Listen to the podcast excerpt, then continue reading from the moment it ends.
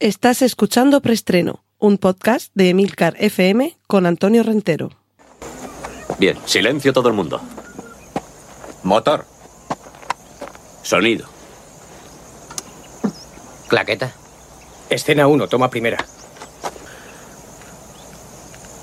Acción. Saludos, bienvenidos una semana más a Preestreno. Ya sabéis que aquí vamos a repasar las últimas noticias de cine y series de televisión. En primer lugar, recordad que en las notas del podcast podréis encontrar los enlaces a contenidos audiovisuales que mencioné a partir de ahora. Y nuestra primera sección, que es la de autobombo, es con la que empezamos este programa esta semana. Cortinilla de estrella y... Y vamos, eh, vamos a empezar hablando de mm, ese otro podcast que mantengo aquí en Emilcar FM y que tiene que ver con el teletrabajo. Se llama, se titula Oficina 19 y todos los lunes a las 5 de la mañana tenéis 5 minutos con noticias, consejos, recursos, reflexiones para trabajar desde casa o de cualquier o desde cualquier otro lugar. Cortinilla de estrella y... Y los avisos parroquiales los estoy dedicando últimamente a recomendaros eh, podcast eh, hermanos de aquí de Milcar FM con eh, recomendaciones sobre los que me están pareciendo más interesantes. En muchas ocasiones son varios, pero quiero hacer uno cada semana. Esta semana quiero recomendaros Proyecta, el podcast sobre productividad del compañero Abel Yécora, que esta semana nos habla de GTD en papel. GTD es un sistema de producción, eh, perdón, de productividad que si no recuerdo mal son las siglas de Getting Things Done, es decir, conseguir que las cosas se hagan, conseguir hacer las cosas.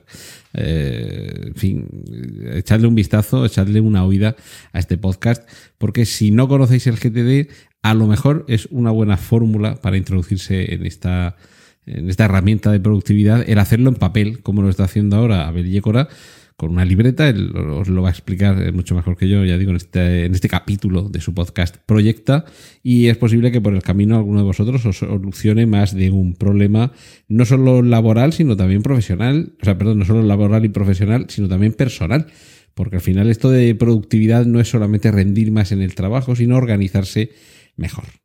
Cortinilla de estrella y... Y vamos con nuestra primera sección de noticias de cine. Eh, podemos ver el tráiler y no sé si nos va a dar, eh, nos va a provocar interés por ver la película o nos va a hacer salir corriendo, de Songbird.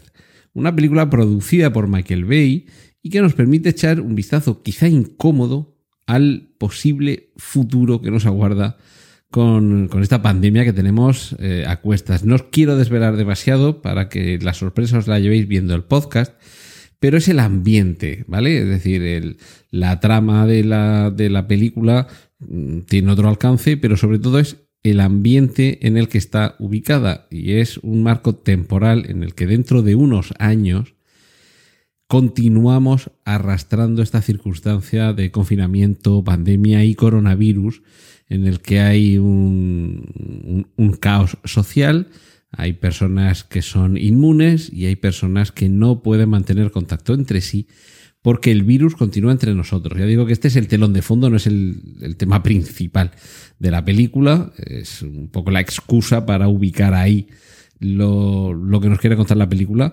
pero no deja de ser espeluznante ver en qué podemos convertirnos o cómo puede llegar a ser nuestra vida dentro de unos años si las cosas siguen más o menos por el camino que van con esta pandemia del coronavirus. Cortinilla de estrella y... Sección de remakes y secuelas. Ya está en marcha la siguiente entrega de Insidious y en esta ocasión Patrick Wilson, que es su protagonista, va a estar delante y detrás de las cámaras. Eh, a, mí este actor, yo conozco gente que no lo puede ni ver y a mí la verdad es que, es que me cae bastante bien. Le hemos visto, bueno, eh, es uno de los rostros protagonistas de, otra de las grandes franquicias actuales del cine de terror, de Conjuring, Expediente Warren. Y, en esta, eh, o sea, fuera de esta, de esta temática del terror, lo hemos visto, por ejemplo, en, en la película de Watchmen, donde era búho nocturno. Y era Dan Dreiberg, me parece que era el, el nombre del personaje. Y Insidious, de hecho, este Halloween he aprovechado para volver a ver la primera y sigue dando mucho, mucho miedo. Y sobre todo, genera un universo muy rico, muy fascinante, que evidentemente con las secuelas se está explorando como sucede cuando bueno, James Wan está detrás de esto, si no recuerdo mal. Eh, si no recuerdo mal, Insidious era de James Wan, que, tiene también detrás de sí varias películas. De hecho, creo que también alguna de la saga de Fast and Furious. Y si no recuerdo mal, estaba también detrás, si no me estoy confundiendo, estaba también detrás de otra de las más célebres sagas de terror de las últimas décadas, eh, como es Saw. Eh, Saw. Y, y bueno, siguiendo con el cine, con el cine de terror. La huérfana va a tener una precuela, Orphan First Kill, que sería algo así como La huérfana primera muerte o primer asesinato. Y lo curioso, no ya solo que se ruede una precuela, sino que la actriz protagonista de La huérfana va a volver a ser la actriz protagonista de eh, la precuela. Y lo curioso es que han pasado 11 años desde que se rodó eh, y además era una actriz muy joven, si no recuerdo mal, porque, bueno, ahora después os, explico este, este, detalle, pero que si no recuerdo mal, creo que tiene ahora 23 años. O sea que echad las cuentas de los años que tenía hace 11 años y una actriz entre los 12 y los 23 años, una, actriz, un actor y cualquier persona civil, eh, cambia bastante. Como cantaba Julio Iglesias, de niña a mujer en este caso, se nota. Y aunque sí que es verdad que si ves una fotografía suya ahora y del momento en el que se estrenó La huérfana, se aprecian cambios, mm, pero sigue teniendo la misma, más o menos las mismas facciones, pero evidentemente tenías una niña, ahora tienes una mujer, ¿y cómo haces para que interprete? Porque esta es otra, que va a interpretar el mismo papel, pero en, en un marco temporal anterior al, marco, al momento en el que transcurre la acción de la huérfana. Pues lo van a hacer de varias formas.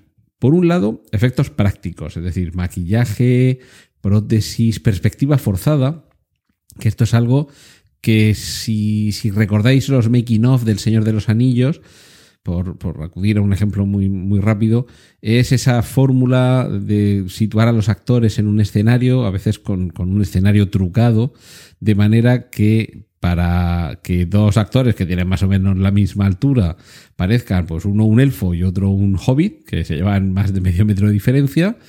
Eh, el truco era, mediante, ya digo, unos decorados especiales para que no parezca que están situados lejos el uno del otro, colocar los eh, uno, digamos, en el lado izquierdo de la pantalla y otro en el lado derecho, pero eh, con una perspectiva que desde el punto de vista de la cámara parezcan estar en el mismo plano.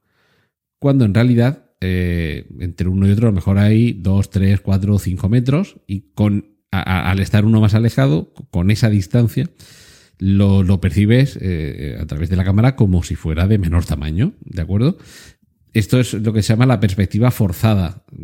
Tienen que, ubicarse una serie de referencias para que cuando los actores están hablando el uno con el otro, pero realmente no están el uno frente al otro, sino que están separados varios metros, para que parezca que sus miradas se están cruzando como si realmente estuvieran el uno frente al otro y, fueran personas de tamaño muy diferente. Pues este sería, o estos serían eh, algunos de los trucos que se emplearían, ya digo, maquillaje y prótesis para hacerla parecer más joven y para que cuando interactúe con otros actores parezcan eh, estar dentro de la misma existencia en una habitación. Aquí los, los de decoración y diseño de producción se tienen que, partir la, la cabeza para que los decorados desde un punto concreto de la cámara parezca, pues imaginad una secuencia con la niña acostada en la cama y, el, y la madre a los pies de la cama. Y la niña en realidad es una actriz que tiene 23 años y la, y la altura de una persona de 23 años. Y la madre pues, tiene 46, pero la altura de una persona de 46 la cama está trucada de manera que la niña realmente no está enfrente de la madre, sino que es eh, una, una cama que si te sales del ángulo que tiene la cámara, ya no percibes una cama ahí, lo que percibes es una parte extrañísima con una sábana inmensa y con unas líneas eh, convergentes en un punto de fuga que, que, hace que se fuerce esa perspectiva y se consiga ese efecto. Es decir, que cuando esto lo hagan, seguramente la película nos dará mucho miedo, pero nos va a interesar mucho ver el making of para ver cómo han logrado todo esto y evidentemente en algún momento habrá también algún efecto digital, pero por lo visto desde la, desde la producción de la película lo que avanzan es eso, que, quieren contar con esos eh, efectos especiales prácticos.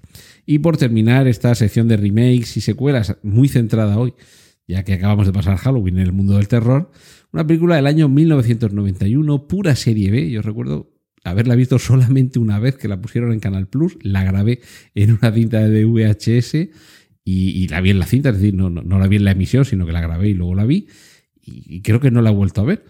Era People Under the Stairs, el sótano del miedo, y ahora va a tener un remake a cargo de Jordan Peele, que se está haciendo con su propio hueco dentro del mundo del terror y del misterio. Porque además de sorprendernos con Ash y con Let Me Out, con Déjame salir y con Ash, también nos ha dejado muy buen sabor de boca a los espectadores de su versión, las dos temporadas, de The Twilight Zone, la dimensión desconocida. Eh, en este caso, no tengo por aquí la información de si va a dirigir o va a producir, pero lo cierto es que el trabajo que está haciendo Jordan Peele como productor de este tipo de, proyectos no deja de ser interesante porque está renovando un género dotándole de un aire fresco, pero al mismo tiempo sin perder esa, referencia en títulos como en este caso quizá de serie B, no, tan clásico, como, otros que también ha producido, si no recuerdo mal, Fantasy Island, también es producción suya y es una película que adapta una serie televisiva y me da la sensación de que estamos teniendo la suerte de que alguien con, con cierto talento, con una, con una mirada interesante, eh, quiere recuperar todo aquello que le llamó la atención o le marcó o le gustó en su infancia, en su infancia y su juventud. Y por suerte lo está haciendo bien, está contando con la colaboración, la complicidad y sobre todo los millones de los productores que confían en su visión y en cómo nos atrapa a los espectadores. Cortinilla de estrella y... Y vamos a concluir con la sección dedicada a las series. Christopher Walken, uno de esos grandes actores del cine terrorífico y por cierto, este Halloween he visto otra película en la que aparece él, la versión de Sleepy Hollow de Tim Burton, donde da desde luego más miedo que sales con más miedo que siete viejas. Y ahora llega a la, a la, pequeña pantalla. Va a ser con una serie en formato serie, pero un thriller titulado Severance y ojo porque no va a estar nada mal acompañado en este thriller televisivo. Entre otros, Patricia Arquette y John Turturro van a estar en el reparto de esta serie. Y atentos porque el director va a ser Ben Styler, que quizá en, en thriller no nos suene tanto, lo asociamos más con la comedia, pero a mí me parece que está, está infravalorado eh, Ben Styler. Sí que es cierto que papeles histriónicos en sus películas, hacen que tenga una fama de, en fin, de, actor de una comedia muy determinada. Pero su labor como director yo tampoco la desdeñaría, ¿eh? y, aunando las dos virtudes de ser un director eficiente y un eh, intérprete eh, efectivo, eh, yo recordaría la película que yo creo que es lo mejor que ha hecho, tanto como actor como en la labor de director, que, es eh, la película del, mundo, el maravilloso mundo de Walter Mitty. Es que no recuerdo el antecedente, el comienzo de la frase, no sé si es el mundo de Walter Mitty o algo así, o la vida de Walter Mitty. Pero bueno, también un remake de una, de una película protagonizada por Danny Kaye. Y, y, que me parece que la película funciona a la perfección, que no se le puede poner ni un pero, y me parece que es una película injustamente olvidada. Es decir, que cuando se pone serio Ben Stiller, yo, yo confiaría bastante en lo que nos puede ofrecer. Así que tendremos que estar muy atentos a ver eh, cuándo y dónde y cómo nos llega esta serie para, disfrutarla. Seguro que, la disfrutamos y más. Ya veis, Christopher Walken, Patricia Arquette y John Turturro me parece que, son un, forman un reparto más que atractivo. Y finalizamos la sección de series con una mala noticia y es que no va a haber tercera temporada de Castle Rock. Esta serie que iba ampliando ese universo compartido de las novelas de Stephen King, con personajes, situaciones, ciudades que se van cruzando y a las que se va haciendo mención y referencia en distintos eh, cuentos, guiones y novelas. Y quizá la, premisa desde luego era más que atractiva, aunque creo que en la primera temporada pecaba de ser demasiado atmosférica, que por una vez creo que no era una virtud, sino un defecto. Es decir, que no es que no pasara nada, pero había más ambiente que suceso, más ambiente que sustancia. En la segunda temporada, eh, la inspiración está un poco en, el, Misery, en la novela de Stephen King llevada al cine con, con Kathy Bates como protagonista. Y creo que no, no sé si era el camino más acertado, el tratar de que cada temporada fuera una novela o un cuento. Yo creo que era más interesante que se generara realmente un universo propio, más allá que irnos por los rincones de lo que ya hemos visto adaptado. Pero bueno, en cualquier caso, la, serie no ha contado con el favor del público, desde luego no ha contado con el favor de, la cadena de, la plataforma donde se emitía. Así que esa es la, mala noticia esta semana. Cortinilla de estrella y...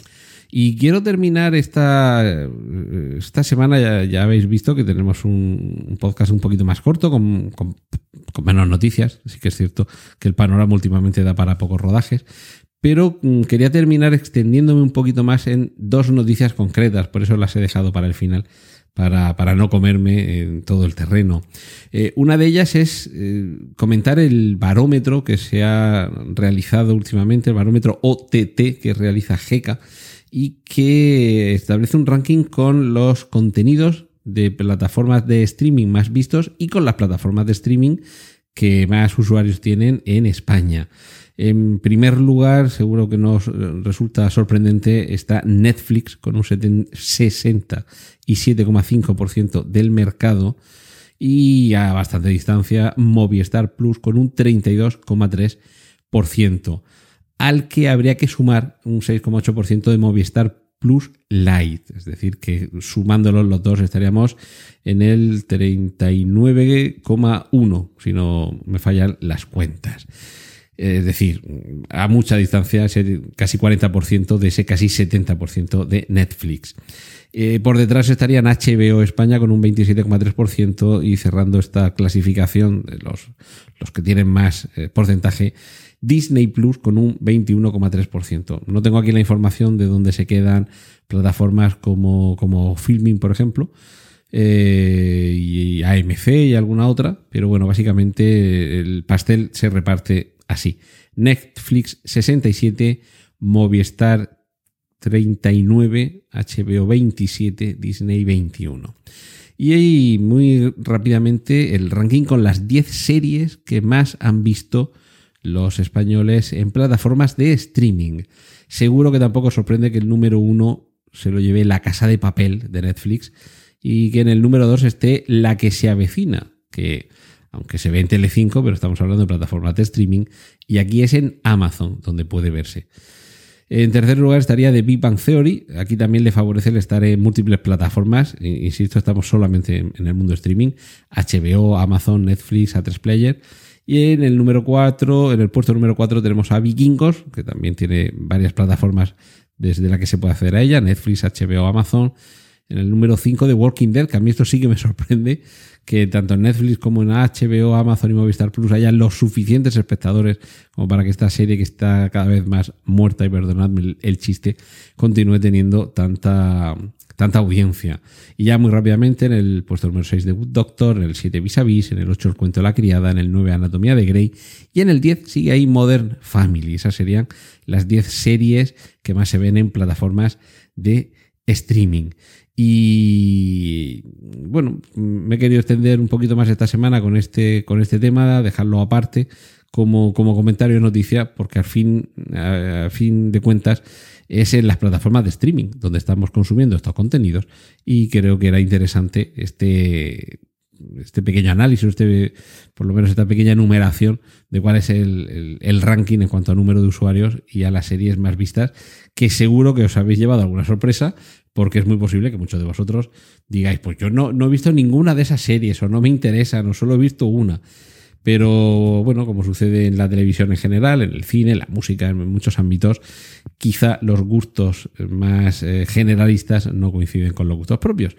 Pero de todos ellos seguiremos hablando cada semana aquí en preestreno y estaré encantado de reencontrarme con vosotros. Un saludo de Antonio Rentero.